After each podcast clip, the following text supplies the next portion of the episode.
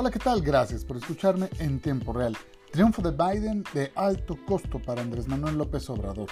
El presidente de México se vuelve a equivocar en la política exterior. De suyo, haber apoyado a Donald Trump en su campaña yendo a firmar un acuerdo que ya había sido asignado traerá consecuencias con el gobierno entrante de Joe Biden. Peor aún, AMLO se ha negado a reconocer, felicitar y expresar buenos deseos a Biden, quizá como un gesto al todavía presidente Trump, quien dejará el cargo en enero próximo.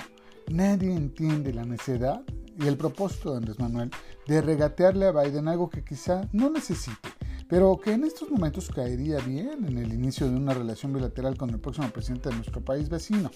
Esto frente a la abrumadora oleada de felicitaciones que emitieron los principales jefes de Estado del mundo y organizaciones como la OTAN en sus redes sociales.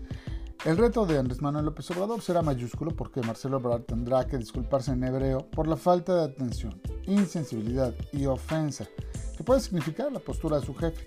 Los retos por venir derivan de las malas decisiones como son 1. La reacción de Biden a los erróneos obstáculos mexicanos a inversiones norteamericanas como la del Constellation Brand en México. 2. El bloqueo a inversiones ya pactadas e iniciadas en energías limpias en México. 3. La cancelación de la construcción del aeropuerto de Texcoco. 4. La inacción en contra del crimen organizado, en particular contra el Chapo Guzmán.